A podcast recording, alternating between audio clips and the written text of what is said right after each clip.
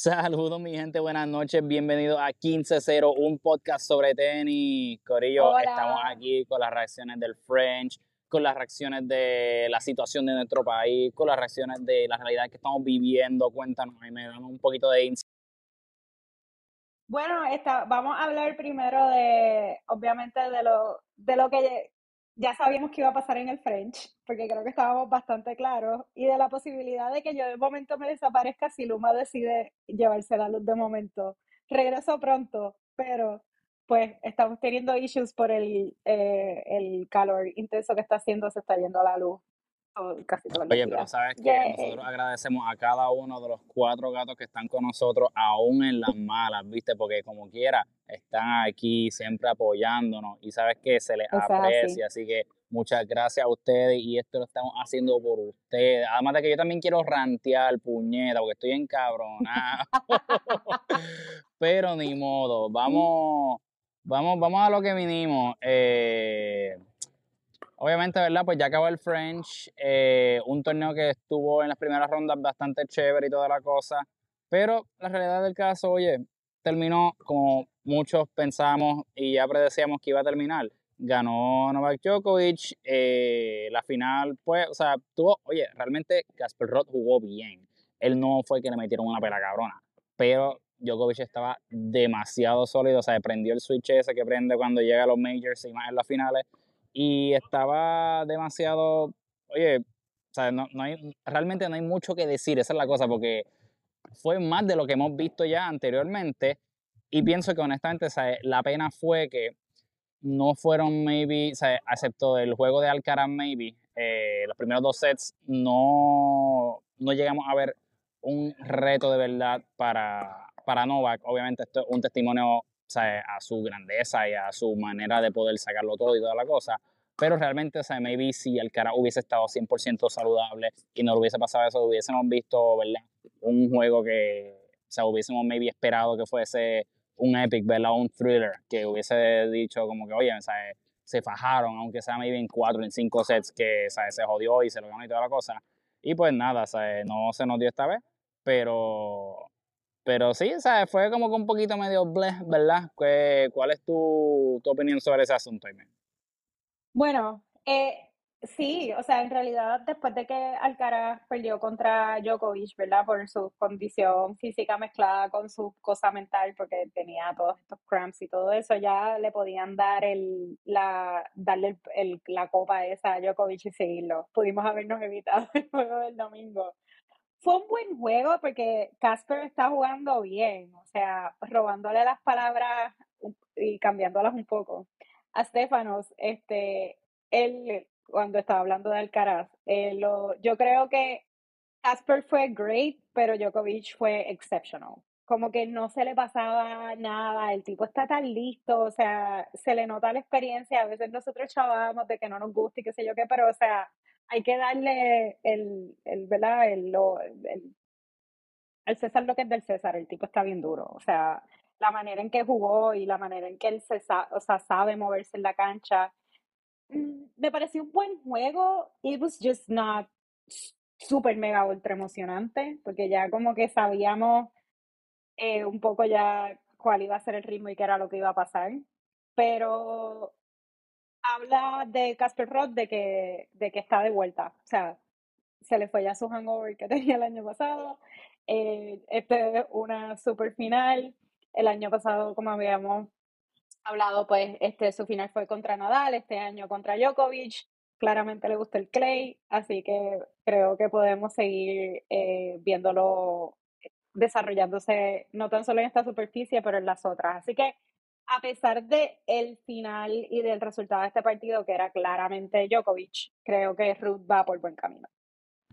Sí, definitivamente, o sea, oye, hay, ¿cómo te explico? Como que pasa mucho con los equipos, eh, particularmente, que hay como que algunos años que, mano, o sea, eh, o sea me, refiero a equipos deportivos en general, que tú dices, mano, este equipo está montadísimo y esto y lo otro, y ¿sabes? tú dices como que el destino que tiene que llegar a la final o por lo menos a la final de conferencia o lo que sea, y mano, algún jugador se lesiona, alguna cosa pasa, pero tú sabes que esa edición del equipo está montadísima, mano. Y yo lo que digo es que Casper tiene una suerte tan mala específicamente porque llegó a la final del US Open contra quién le tocó con Alcaraz, que sabemos también que o sea, ajá, o sea, estaba en su pick pick monstruoso. Llegó a la final del French, Nadal, o sea, no hay nada que decir ahí. Llegó a la final del French otra vez contra yo, o sea, el tipo ha estado en posición para hacer cosas grandes y las está haciendo, pero o sea, realmente, obviamente, todo el mundo se acuerda de los que ganaste. O sea, maybe se acuerden de los que llegaste a la final, pero nadie va a decir como que, oye, ese tipo está bien duro y llegó un montón de finales. O sea, todo el mundo siempre va a hablar de cuántos o sea, majors ganaste, cuánto esto y lo otro. Pero, ¿sabes? Definitivamente pienso que, ¿sabes? Él mismo tiene que decir como que, cabrón, what are the fucking odds? Pero, oye, lo está haciendo bien porque está llegando, ¿entiendes? Y, ¿sabes? Pienso que obviamente el camino de Casper fue un poquito más retante que el de Djokovic. Eh, so que eh, debe ser un poquito disheartening como que, cabrón, me jodí, me esforcé y para esto. está, está un poco fuerte, pero o sea, definitivamente como lo dijiste, ¿sabes? Djokovic no fue que eh, que Gasper jugó un juego malísimo. Gasper jugó súper sólido y le tiró con todo lo que posiblemente Maybe tenía para darle, pero o sea, Djokovic estaba devolviendo todo. Eh, momentos que tú decías como que maybe o un winner te la devolvía, o pintando las líneas estaba el tipo, así que o sea, realmente no, o sea, no había mucho más que hacer y es la realidad, so nada, o sea, pienso definitivamente que eh, si teníamos dudas de Casper a principio de año, como yo lo mencioné, ¿verdad? O sea, ya estoy calmado, ¿entiendes? Como que no veo ese fall off que dije, oye, ¿sabes, mano? O sea, ¿qué le habrá pasado? Todavía está un poquito hungover, toda la cosa. Pero nada, o sea, lo vemos bien. Hay que ver eh, cómo o sea, reacciona el resto del año. Pero, eh, o sea, por el lado de Casper, pues, o sea, pienso que exacto, no tenemos maybe que preocuparnos en ese sentido ya. Ahora bien, eh, del lado de Novak, creo que ya, o sea, it's safe to assume que si no han comenzado, yo estoy seguro que ya pronto van a comenzar nuevamente.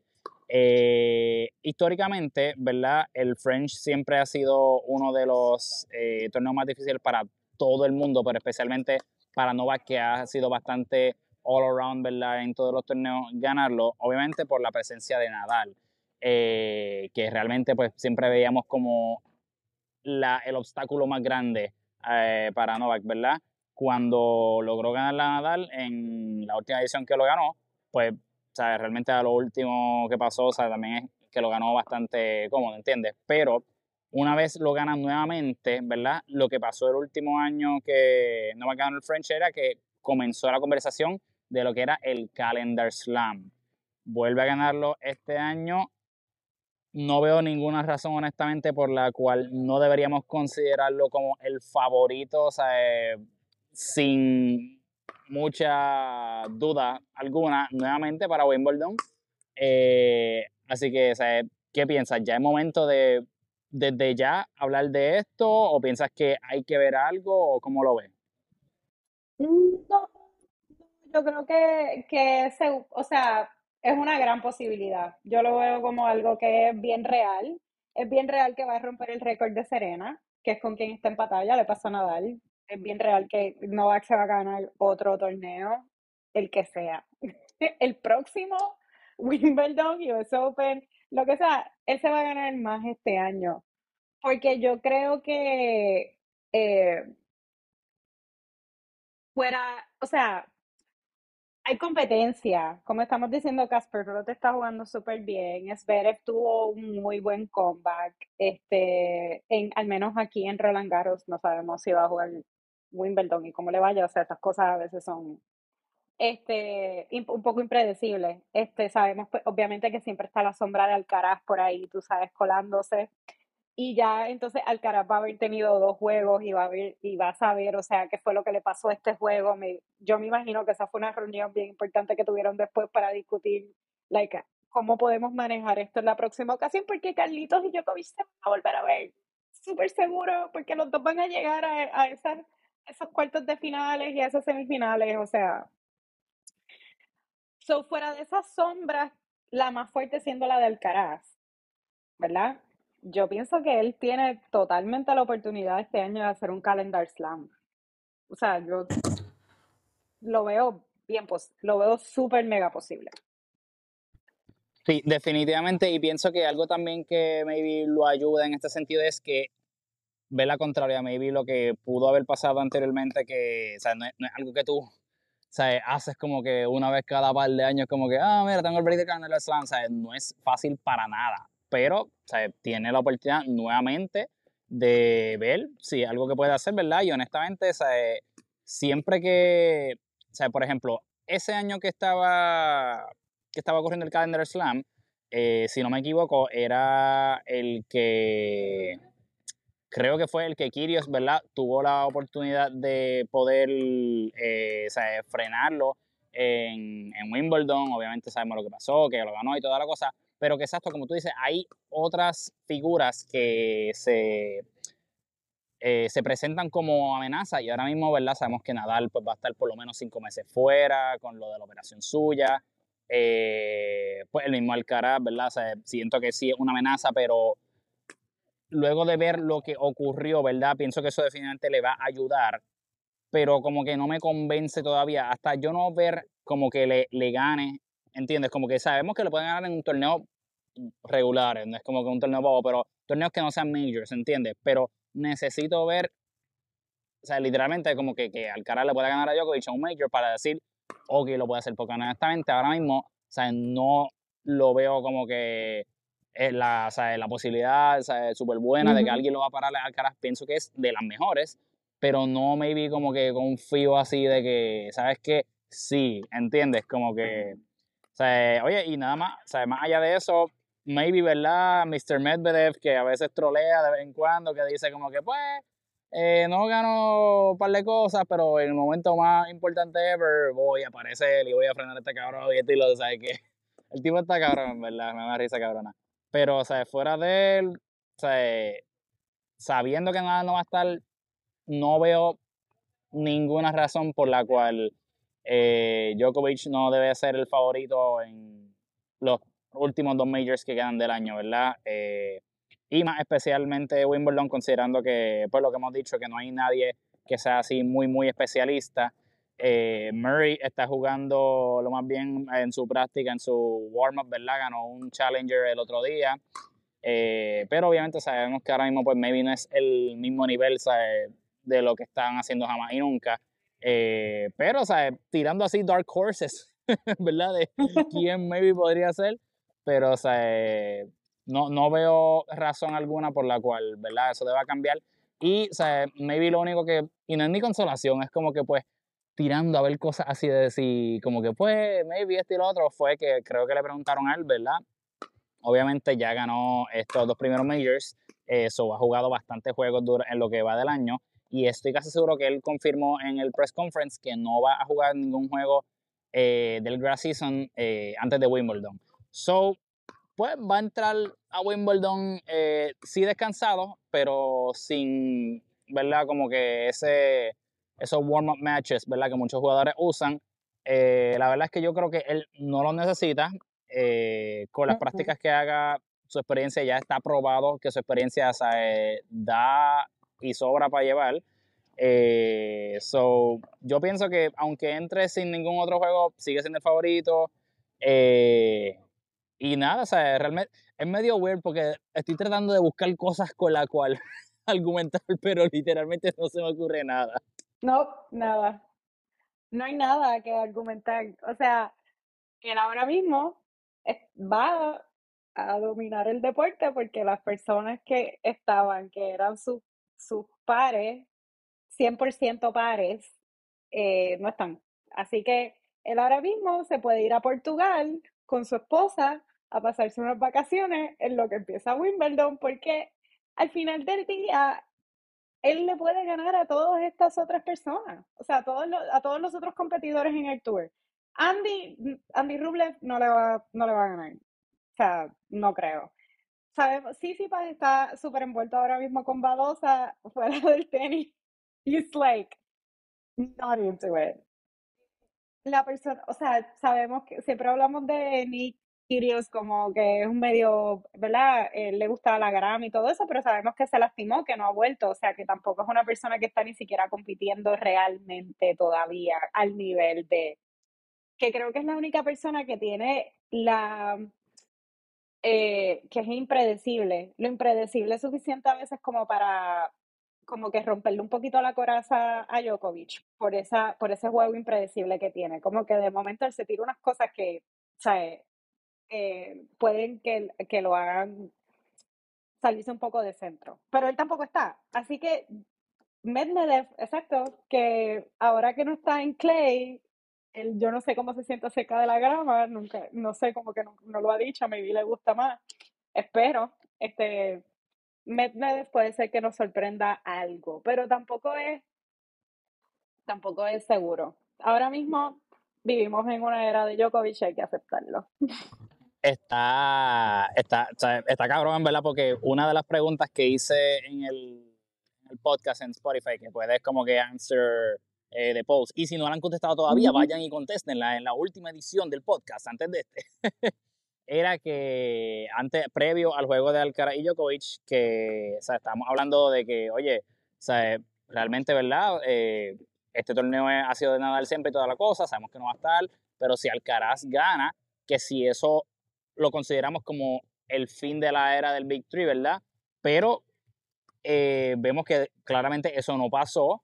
Eh, so, ¿tú consideras que hasta que nadie pueda como que frenar a Djokovic de momento, o sea, como que, que te convenza de que, oye, ¿sabes? Mira, lo paró convincingly, ¿entiendes? Como que maybe que no sea en la final, donde último, maybe como que se tiró un juego brutal, pero tú consideras que mientras Djokovic todavía esté at the top, la era del Big Three no termina todavía.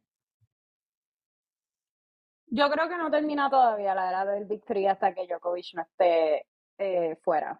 O tú sabes, ya en otro nivel. Y yo no creo que él deje, que él se deje llegar al nivel de perder primera ronda consecutivamente, como que cosas así. Yo creo que él se va a retirar antes de eso pero ahora mismo le está yendo súper bien. Él no tiene por qué pensar ni siquiera en eso. ¿Entiendes? Como que él está saludable.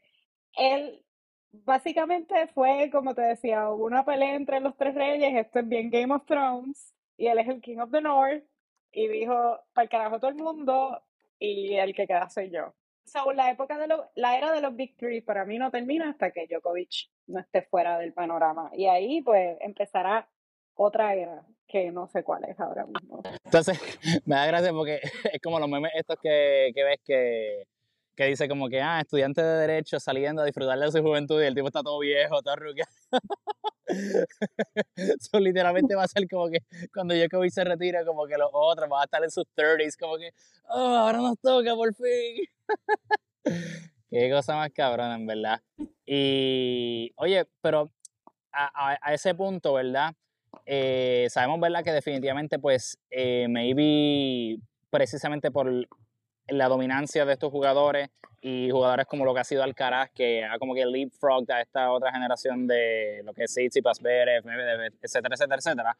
Eh, ¿quién, ¿quién, tú piensas, eh, quiénes maybe uno o dos jugadores o tres, whatever, quiénes tú piensas que han sido los más que se han visto afectados por la longevidad de, pues en este caso ahora mismo, pues, ¿verdad? Nadal y Djokovic, Nadal en, este presente no, pero hasta el otro día, ¿verdad? Estuvo partiendo y dominando también en los majors. ¿Quién tú piensas que han sido los más que se han afectado por lo que han sido, ¿verdad? Pues un Nadal, un Djokovic y en el último año y medio, pues un Alcaraz, que han sido maybe quienes más han ganado todo y estos otros que maybe estaban en fila, como que han dicho, puñeta mano, o sea, todavía no he podido. ¿Quién tú piensas que han, se han afectado más por eso, eh, porque tengo alguien que, que pienso que es uno de los claves, pero quiero ver qué, qué tú piensas acerca de eso antes de.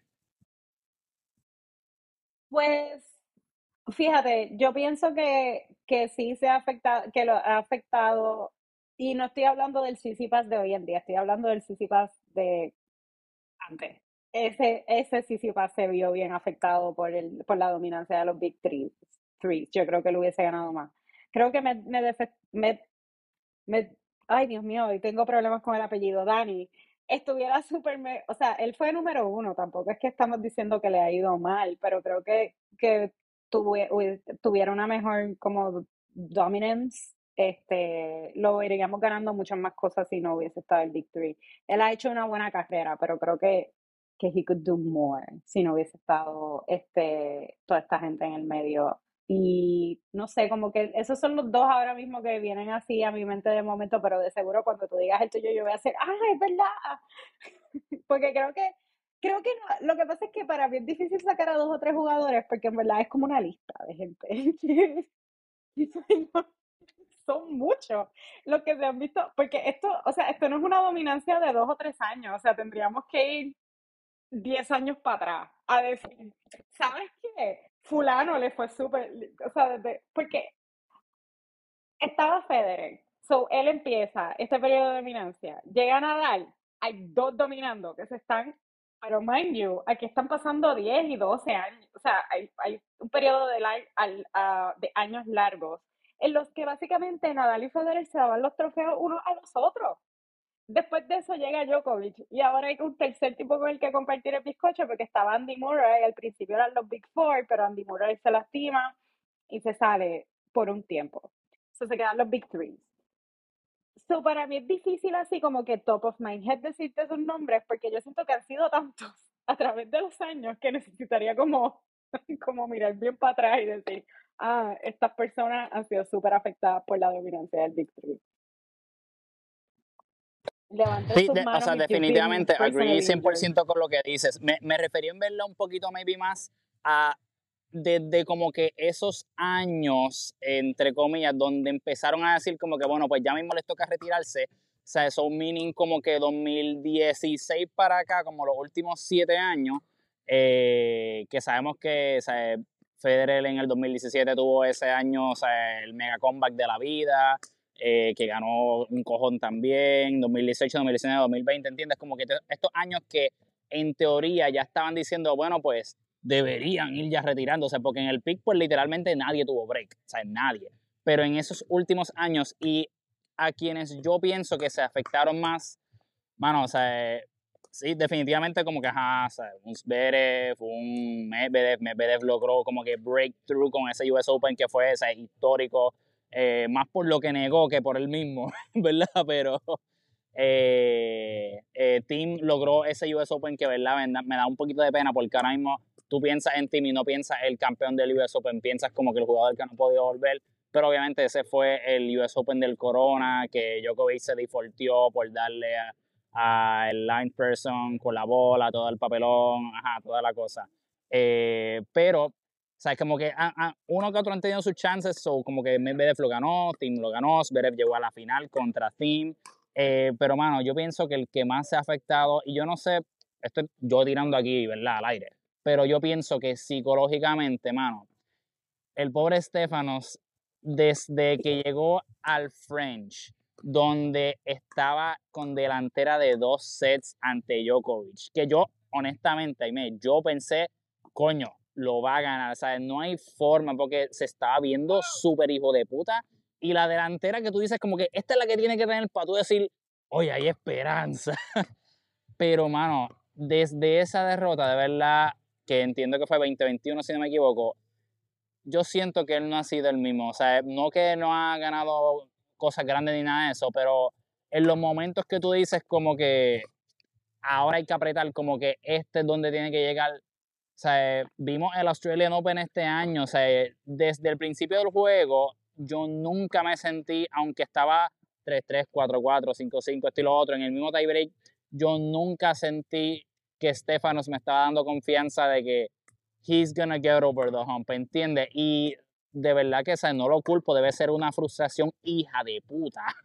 O sea, tú decir como que, mano, no termino de pelearme con este cabrón y viene este otro chamaquito de 19 trapos de años, 20 trapos de años y siguen subiendo, o sea, y lo mezclas con los sinners de la vida, los runes de la vida y es como que, mano, o sea, eh, cabrón, ¿qué más tengo que hacer? ¿Entiendes? Porque, o sea, eh, es súper frustrante y mega, o sea, eh, como que qué carajo es lo más que tengo que hacer porque entonces ve a los otros que aunque no es que tienen muchas otras cosas, pero tienen sus cositas. Y obviamente uno trata de no comprarse, pero al final del día, ¿sabes? como un atleta de top rendimiento tú lo haces, ¿entiendes? Y, pienso que definitivamente, mano, pasa ha sido quien más se ha afectado con el rise de Alcaraz y estos últimos, seguimos diciendo últimos, ¿verdad? Porque debería ser, pero estos cuatro, cinco, seis años de lo que han sido Djokovic y, y Nadal, ¿verdad? Principalmente, eh, que lo han, ¿verdad? Como que stunted su growth y, o sea, hasta cierto punto digo, mano, o sea, yo, sea, porque siento que eso tiene que afectar tu confianza, ¿entiendes? Y yo digo, ¿sabes qué? ¿Cuánto tiempo tendrá que esperar para decir como que, mano, me tocó ahora? Y obviamente, ¿sabes? Están todavía como que jóvenes, pero eventualmente, ¿sabes? Después de cierta edad, como que, ¿verdad? Tú empiezas ya como que a ponerte un poquito más lento, a, pues maybe no tener las mismas habilidades físicas que tenías ya en tus 21, 22, 23, ¿entiendes? So, o sea, nada, o sea, yo lo que espero es que eso no le pase a Stefanos, ¿verdad? Y, y tenga como que un late career donde pues maybe no pudo sacarle tanto provecho eh, como maybe tuvo la oportunidad en su carrera más temprana, obviamente por los obstáculos que se enfrentó, ¿verdad? Eh, yo pienso que dentro de toda su viaje de filosofía, de hongos, de toda la mierda, pues he keeps a good attitude about it, so esa parte pues me está cool, ¿verdad? Pero, pero nada, ¿sabes? espero que tenga su oportunidad eventualmente, que siento que ¿sabes? it has to come pero llevo diciendo esto un montón de tiempo. esto es como que, well, eventually, puñeta, tiene que pasar. Pero, pero nada, ¿sabes? pienso que eh, va a pasar y si no, pues ¿sabes? siento que él también es el tipo de jugador que he knows que it's about more than solamente ganar y ¿sabes? he knows it's a process, ¿entiendes? O por lo menos eso es lo que me hace entender su Twitter. Exacto, eso es lo que creemos. Mira qué chévere que estuvimos de acuerdo en esa. Porque en verdad yo creo que, que, como tú dices, él se encontró en una posición bien difícil porque tú pensarías que maybe en esa temporada de 2021, en donde Djokovic estaba fuera, Nadal estaba ya como, tú sabes, en algunas, algunos juegos eh, estaba ya demostrando que estaba teniendo este ciertos injuries y cosas así era como que ese perfecto gap de tiempo para construir su confianza ganándose un Grand Slam. Y llega Carlitos Alcaraz y daño de la ecuación. ¿Entiendes? Como que es como eso mismo que más tengo que hacer. O sea, este era mi tiempo y de momento llegó uno que viene como con unos motores turbo desde allá abajo y se, se ha llevado enredado a todo el mundo. Entonces yo creo que sí, es usar su filosofía y toda su mentalidad y todas sus cosas para ver cómo él, primero, no sé, no sabemos exactamente cuáles son, ¿verdad? no es una persona que habla de me quiero ganar, quiero, o sea, él suelta su venenito en los, en los press tours y esas cosas, pero cuáles son sus, sus metas y sus goals como atleta y como tenista y ver cómo ajustar para poder lograrlo. O sea, yo no creo imposible que él gane un un Grand Slam. Y lo hemos dicho y siempre, y tú sabes que yo siempre estoy pro de, de del hijo de Zeus, pero sí, sí, o sea, tengo que, o sea, tampoco estoy ciega. El tipo, hay algo que está out, hay algo que está off, eh, no sé lo que es, pero hay algo que no está funcionando y tú sabes, he has to fix it.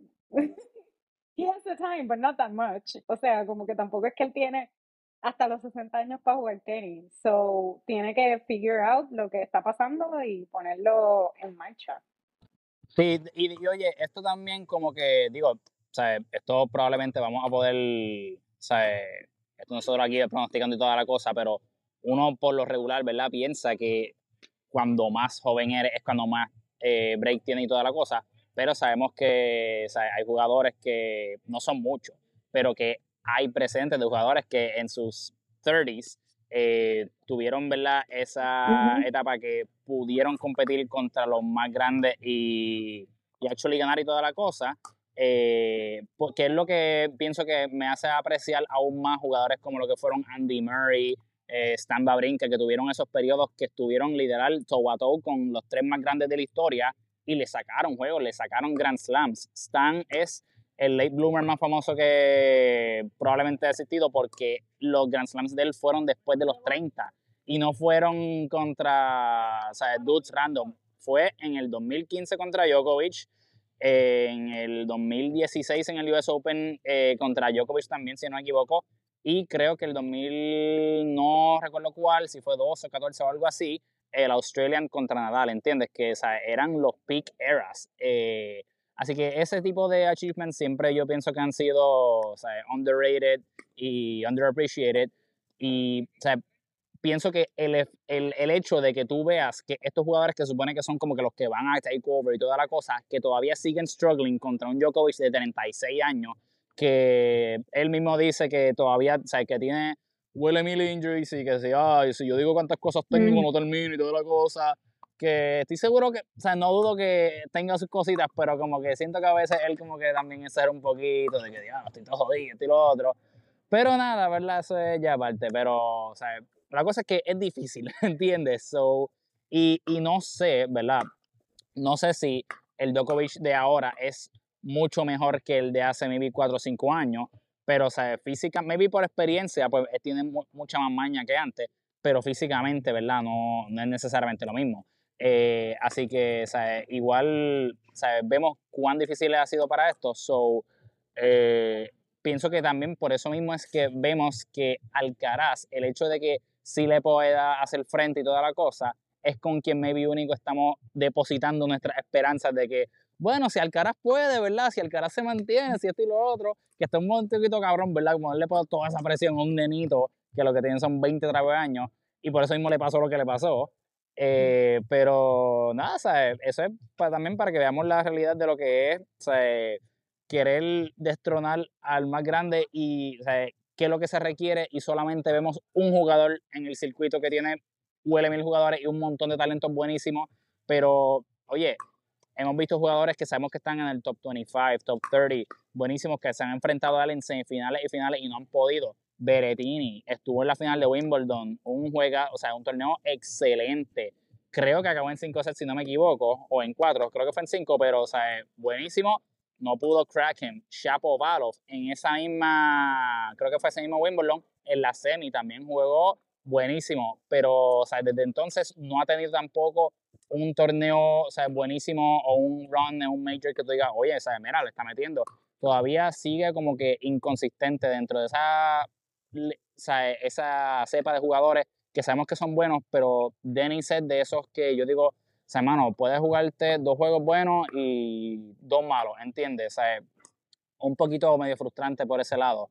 Eh, obviamente, o sea, es Medvedev, Medvedev, Tsitsipas y todas las otras cosas se han enfrentado a él en muchas finales, no han podido craquearlo todavía, eh, a excepción de Medvedev y, ¿verdad? Eh, Medvedev en el US Open y Medvedev en las Olimpiadas, esto y lo otro, pero no ha sido la ola que muchos han esperado de que diga como que esa es de los cuatro majors, mínimo dos se lo van a llevar otros jugadores. No ha sido el caso.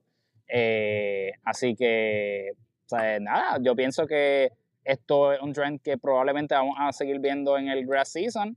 Y, y nada, o sea, hay que, hay que ver cómo, cómo va la cosa. Definitivamente pienso que el, de, el desarrollo de Alcaraz, eh, en cuanto a lo que es pues, verla físicamente y cuál es su participación, va a dictar muchas cosas. Eh, pero como tú dijiste, o Nick Kyrgios volvió hoy y jugó en el Sugar Open, pero no está nowhere near físicamente a donde tiene que estar para jugar su top juego. Él mismo lo menciona en Twitter como que, mira, gente, como que no, no me dejen solo, me va a tomar tiempo volver, esto y lo otro. Eh, so, hay que, hay que ver que yo pienso que de verdad es una pena brutal porque lo que uno anticipaba maybe que era un procedimiento más pequeño, se convirtió en algo más alargado que lo mantuvo bastante tiempo fuera. So, él era el otro jugador que yo honestamente, oye, yo soy fan de Kyrgios y lo he dicho aquí muchas veces, yo estoy súper emocionado con él y como tú dices, tiene el tipo de juego que no es tradicional y te puede maybe eh, dislodge, ¿verdad? Tanto mentalmente con los runs de él y todas las peleas y toda la mierda, ¿verdad? Pero es parte de su personalidad y parte de lo que lleva siempre a la cancha. Él siempre, he wears his emotions on his sleeve eh, pero él siempre pienso que es una amenaza cuando está en su top shape, pero no lo está ahora mismo. O sea, no pienso que en el resto del año veamos el top form de Kyrgios. Pienso que estos próximos meses van a ser para él ir cogiendo confianza, cogiendo cancha y toda la cosa. Eh, honestamente, quienes únicos maybe me atrevo a decir que podría ser que tenga una amenaza serían Alcaraz y Medvedev. Eh, por el hecho de que Medvedev eh, el clay, el, el, clay, el hardcore specialist, como él se autoproclama, y a él sí, pues yo te puedo decir que o on, a good, eh, on a good month, two weeks, qué sé yo, él podría llevarse enredado maybe un Djokovic, no fácilmente, pero o sea, pienso que he's been through, obviamente, la final contra Nadal en Australia. Eh, y la que le ganó a Djokovic han sido experiencias que, aunque ganó una, perdió una, pero lo ayudan, le dan ese, o sea, ok, cuando me encuentro en este escenario, eh, ¿qué tengo que hacer? Cuando me encuentro con delantera, ¿qué tengo que hacer cuando estoy atrás? ¿Qué tengo que hacer? Que eso no se le da todos los días, ¿entiendes? Eh, estar en una final contra los grandes, que por eso muchas veces los first timers cuando llegan a un cuarto, a un semi, a una final, el mismo Sinner que estuvo en unos cuartos de finales contra Djokovic, arriba creo que dos sets a uno o dos sets a cero, he crumbled porque tenía algo que perder, entiende, importante, eh, en un momento que maybe él pensaba que pues me me eliminan, qué sé yo, pero ante esas situaciones que no te ha enfrentado antes, nunca sabes cómo vas a lidiar con ella, pero estos jugadores entonces que han tenido la experiencia así, pues maybe se les ayude en caso de que, pues, hablando de este año, se encuentren nuevamente en esa. Así que de esa es la manera que yo lo veo, que no sé qué piensas tú. Totalmente. Sí, yo pienso que, que ahora mismo nuestro, nuestros hopes son Alcaraz y probablemente Medvedev. Son las dos personas que, uno por, por cheer force, o sea, y el otro porque con la edad ha cogido mucha más maña y con la experiencia. Y eso siempre es importante. Es como cuando nosotros jugamos en la liga y juegan personas más adultas que nosotros tienen. Maybe no corren la cancha de esquina a esquina, pero saben lo que están haciendo y te, te ponen en posiciones bien difíciles. Así que este para mí ellos dos serían como las personas, estoy loca por ver a volver a cancha eh, en una mejor forma. Qué bueno que empezó, me da mucha pena, ¿verdad? Porque me da mucha pena con los atletas en general, con Tim, con Sissipas, con Kirios, con hoy con Berettini también, que jugó en Stuttgart y perdió feo contra Sonego, que salió llorando de la, cancha, de la cancha.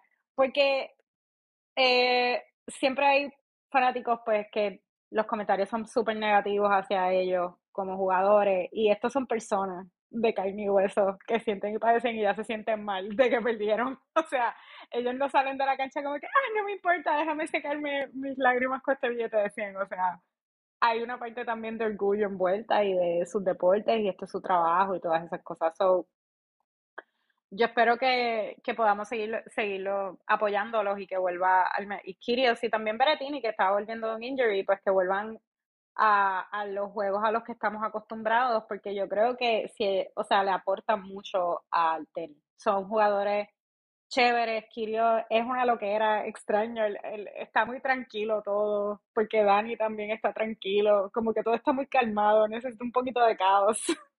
necesito a Nikki, necesito caos, necesito locura. Sí, definitivamente, eso, eso me, me ayuda como que a, a seguir como que, oye, porque la verdad es que si tú, estás, si tú sabes que hay un torneo y que entre todo el mundo como que hay un heavy favorite, realmente tú te motivas a ver los juegos, tú te motivas a sentarte, a chuparte las dos horas y pico que me viste todo, ¿me entiendes? Como que literalmente, aunque la gente diga como que, ah, un papelonero, ah, pelea, estilo otro, pero ayuda a que la gente lo vea. ¿Por qué? Porque gente común, me vino los fanáticos super hardcore, pero la gente le gusta, sea, he brings people to the sport, ¿entiendes? Que es una de las razones por la cual es un protagonista principal en el documental de Breakpoint, que pronto sale Season 2, que vamos a estar también hablando de eso cuando salga, pero, sea, es buenísimo y así con realmente todas las personales de, de tenis, ¿verdad? Pero él es una de las más conocidas y las más outspoken. Eh, pero sí, definitivamente pienso que hay que estar pendiente a todos estos jugadores que están volviendo tanto de lesión como, ¿verdad? Eh, volviendo a cogerlo un poquito más de forma. Medvedev estuvo cogiendo un break relax de, de, su eliminación de primera ronda, so hopefully está fresh para lo que es el grass court season, a ver cómo le va y toda la cosa. Y nada, pues ver, ver cómo nos va ahí. Ya prontito tendremos resultados de torneos de grama y estaremos poniéndolo al tanto, pero pero esto ha sido lo que ha sido. ¿Algunas últimas notas, Jaime, antes de ir cerrando? No podemos olvidar la victoria de Iga contra Carolina Mujova. Este, habíamos hablado, pensábamos que eh, Zabalenka se iba a llevar a Mujova y no pasó así. Este, fue el primer, yo creo que fue el primer set que ella dropped, o sea, se terminó en tres sets y fue el primer set que ella dropped en todo el torneo. Pero fue un juego que yo creo que fue hasta un poco más emocionante que de los varones. Este, el nivel de calidad y de intensidad de tenis Iga fue excelente, Carolina también, así que fue un tremendo partido, aunque sea mencionarlo porque en verdad it was really good. Es cierto, es verdad. Y shame on me por olvidarme de la chica, es que ya venía como que con la mente como que encabronado, como que maldita sea este cabrón de Novak, puñeta, me voy a caer en la madre. pero, pero es verdad, vamos, vamos a hablar como que rapidito de Iga para, para highlight, ¿verdad? Realmente, ¿cómo te explico? Bueno, y es, es bien interesante para que tú veas lo que son la, o sea, el contraste de personalidades. Iga es una jugadora que es igual o, o sea, obviamente hay un poquito de contexto y toda la cosa, pero solamente hablando de como que dominance, Iga es o igual o más dominant que Novak porque Iga reparte 6-0 por vacilar, ¿sabes? Como que tú quieres uno, mira, aquí hay uno. Tú quieres otro, aquí hay otro. Y esto no son jugadoras bobas, ¿sabes? Son jugadoras elite, ¿sabes? Top 20, top 50, top 10, que le está repartiendo 6-0, ¿sabes? Por vacilar, obviamente. Está en su favorito, eh, en su surface favorito, en el torneo que ya ha ganado tres veces. Eh, o sea, eh, tiene como que un, un sort of Natal feel, ¿entiendes? Como que, mano, como que cuando llega hasta aquí, o sea, es suerte a ver si puede sacarle alguno de estilo otro. Y realmente, o sea, todo el torneo estuvo bastante chilling, coasting, toda la otra cosa. Y, y, realmente como que no habíamos visto que se metiera en una batalla que tú dijeras como que, cabrón, espérate, o sea, la tienen aquí al palo. Y la verdad es que yo pensé que si llegaba mucho a, a, la final, que iba a ser Iga bastante cómodamente, maybe como con 6-3, 6-4, estilo otro, pero honestamente no pensé que Mukova iba a tener el estilo de juego y, ¿verdad? O sea, ¿verdad? Que iba a dar el performance que dio. Y o sea, me alegro también en parte de que sí como que lo dio porque o sea, es otro talento más que estamos viendo que posiblemente puede añadirse a estas otras top jugadoras que eh, ¿sabes? Que estamos viendo que están basically, ¿verdad? En todas las que son las cuartos, los semis, las finales.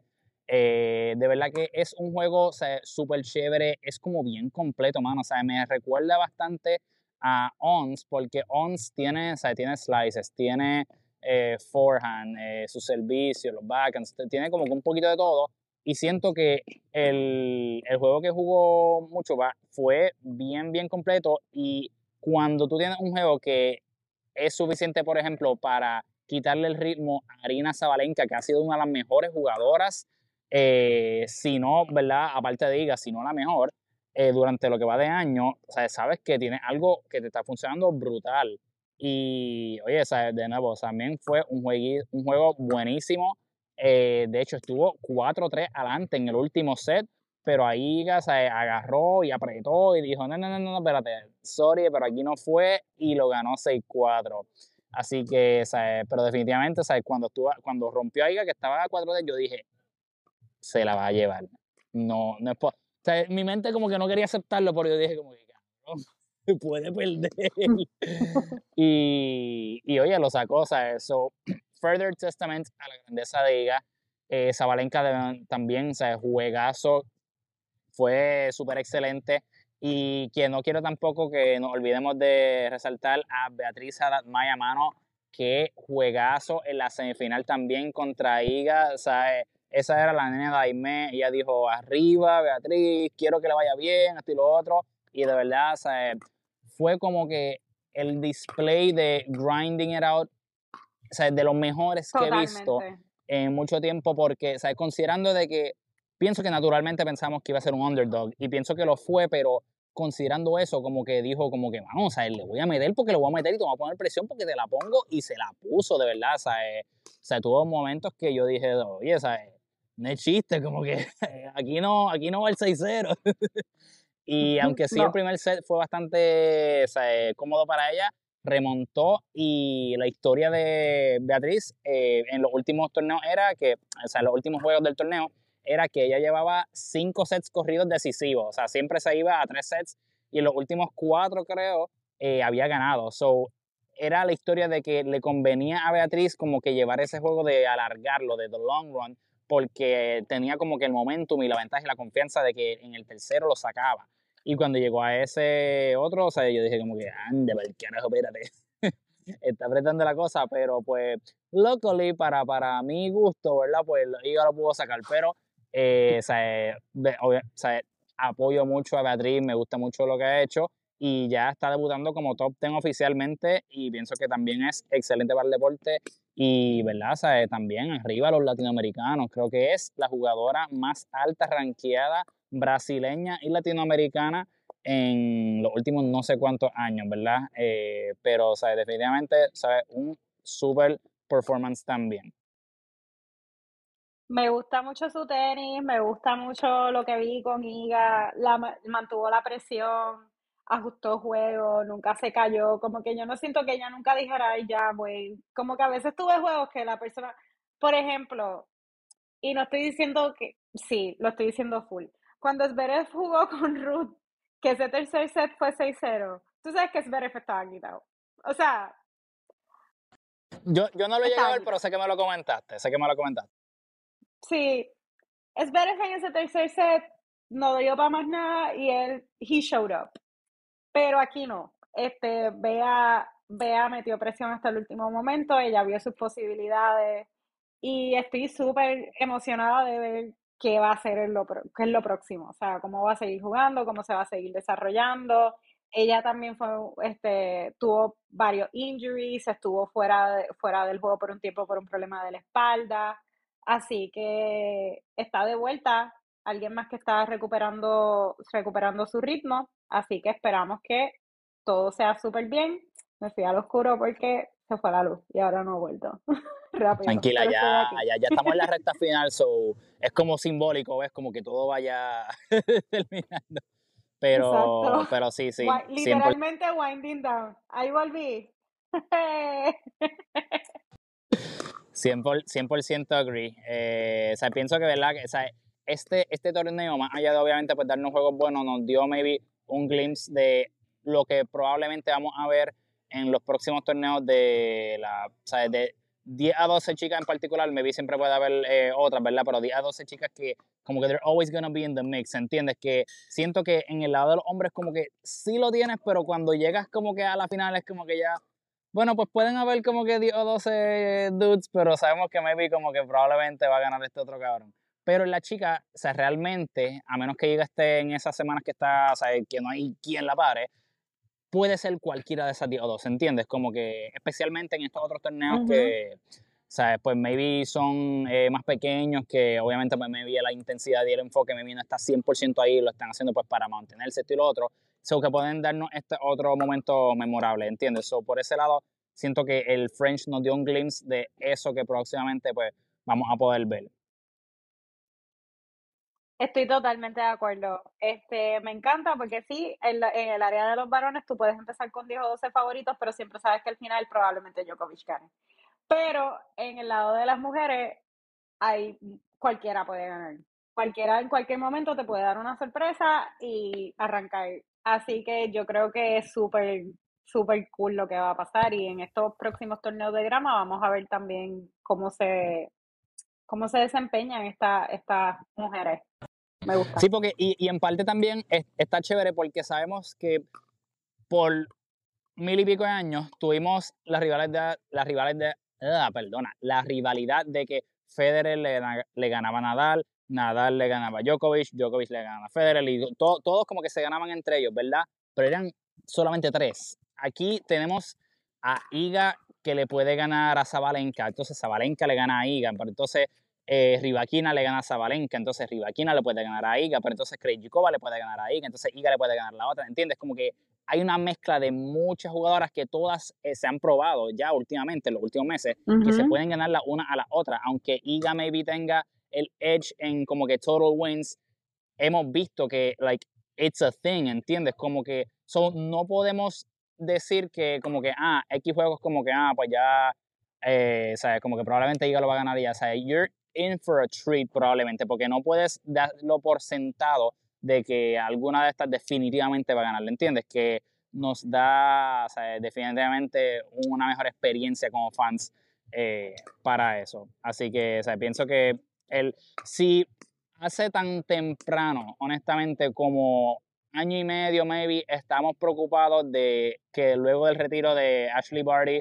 mano, ¿quién va a ser como que la próxima? Esto y lo otro. En ese momento Iga estaba número dos, y, pero decíamos como que ya lo, pero pues maybe ella por cuestión de puntos, ¿verdad? Pero, o sea, ¿quién va a ser? O sea, I think que el women's tennis is in a good place y, o sea, it's como que ya, ya la fundación está de maybe esa próxima generación que del lado de los hombres estamos como que esperando de que, pues está como que aquí ya, pero como que esta, esta jodida puerta no abre, ¿entiendes?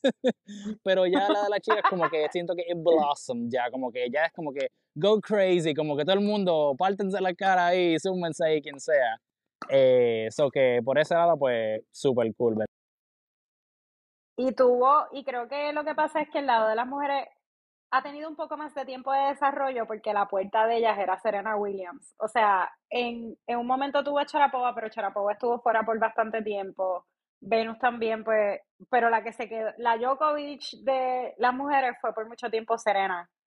Y Serena, se, o sea, después de que tuvo a Olimpia, estuvo fuera. Después, cuando regresó, era competitiva y estaba ahí, pero no podía ganarse los, no se estaba ganando los slams.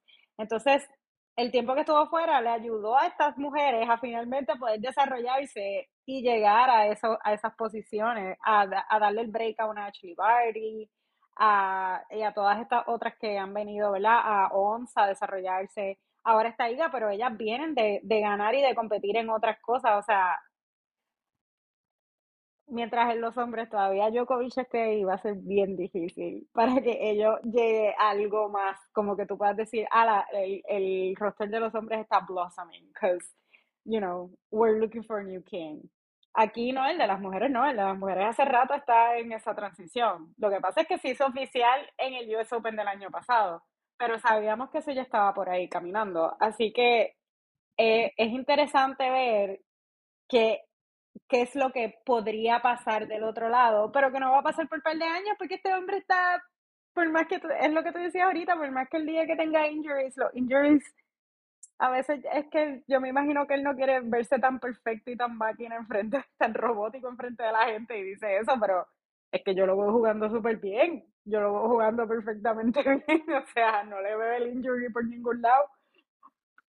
Y, definitivamente pienso que el hecho de que maybe en las mujeres haya sido maybe solamente una figura que era como que la, puerta con candado, con, con el Toledo, con todo, olvídate, que el hecho de que cuando ella salió, pues vinieron, exacto, como que como tú dices, la otra, Naomi, que empezó de momento como que en ese súper buen run, que de momento se ganó 3, 4 majors en un span de 3, 4 años, o sea, es brutalísimo. Pero el hecho de que era una solamente, como que la gatekeeper, pienso que ayudó definitivamente a las chicas, porque entonces Federer, luego de que como que ya fue desapareciendo, pues entonces tenían que bregar con Nadal y Djokovic. Entonces como que de momento Djokovic con eh, todo el asunto de la vacuna estaba afuera, y Nadal decide jugar el mejor tenis de su vida. Entonces Nadal viene y se lastima y Djokovic vuelve. ¿Entiendes? Como que siempre como que, maldita sea, nunca pueden ser los tres a la vez. so, eso pues es lo que del lado de los chicos como que les ha impedido definitivamente eso. Pero ya, o sea, eh, definitivamente agree 100% que pues en la chica eh, ya ese movimiento venía eh, o sea, brewing, ¿entiendes? Y lo vemos ya on full display. Y nada, o sea, pienso que definitivamente pues vamos a ver cómo se da la cosa en Wimbledon, que, o sea, bueno, obviamente primero estos otros torneos de grama, pero con Wimbledon siendo la, la, ¿verdad? la meta principal en eso, así que va a estar bien interesante, pienso yo, ¿verdad? Y, y pienso que con eso podemos ir cerrando, ¿verdad? ¿Alguna otra notita que quiera mencionar? No, eso sería todo. Yo creo que ha sido un excelente cierre para el Clay Season y vamos para la grama. Me parece excelente, así que Gorillo, aquí en medio en Puerto Rico no hay canchas de grama, pero si tú estás compitiendo o jugando en algún sitio que tenga canchas de grama, siempre recuerda hidratarte, porque no esperes a que te dé sed, hidrátate desde antes. Si esperas, es que ya estás tarde. Practica tu servicio, el tiro más importante y más en grama, ¿sabes por qué? Porque en la grama la bola se mira como que y no rebota casi. Así que si tú tienes un buen servicio, peposo, rápido, potente, así como el mío, ¿verdad? Y como el Daime, pues lo vas a partir y vas a ganar la mayoría de tus juegos. Y pasa la bola. Así es que tú vas a ganar muchos juegos. Hay una pirámide, ¿verdad? Que de las cosas que tú tienes que hacer para ganar juegos. Y a la base de esa pirámide, lo más, lo más estándar es la consistencia. Así que tú pasas esa bola y no hay nadie que te la vuelta, iba a ganar muchos juegos, ¿verdad? Me vi muchos sean de muchos rally largos, aburrido toda la cosa, pero va a ganarlo. Así que ya tú sabes. Hay un. ah, vi un tweet el otro día que, que le preguntaron a ChatGPT de qué cosas tenías que hacer para ganarles better. Y el último punto era ganarle más sets. Ganarle más Sí, o sets. sea, ma- Y mind blown. es como. Yo quedé, o sea, yo dije, they cracked the code. They cracked the code. Ahora todo el mundo le puede ganar es better. Bueno, Corillos, así que ya saben, si ven a Zverev algún día, gánenle más sets de lo que él le te va a ganar a ustedes. le asegura la victoria y pero muchas gracias por escucharnos esta noche con todo y apagones. Estuvo chévere y esperen ya el próximo que viene por ahí y, y espero que hayan disfrutado estos 55 minutos con nosotros, estuvieron bien divertidos. Así que nada, bye. Bye.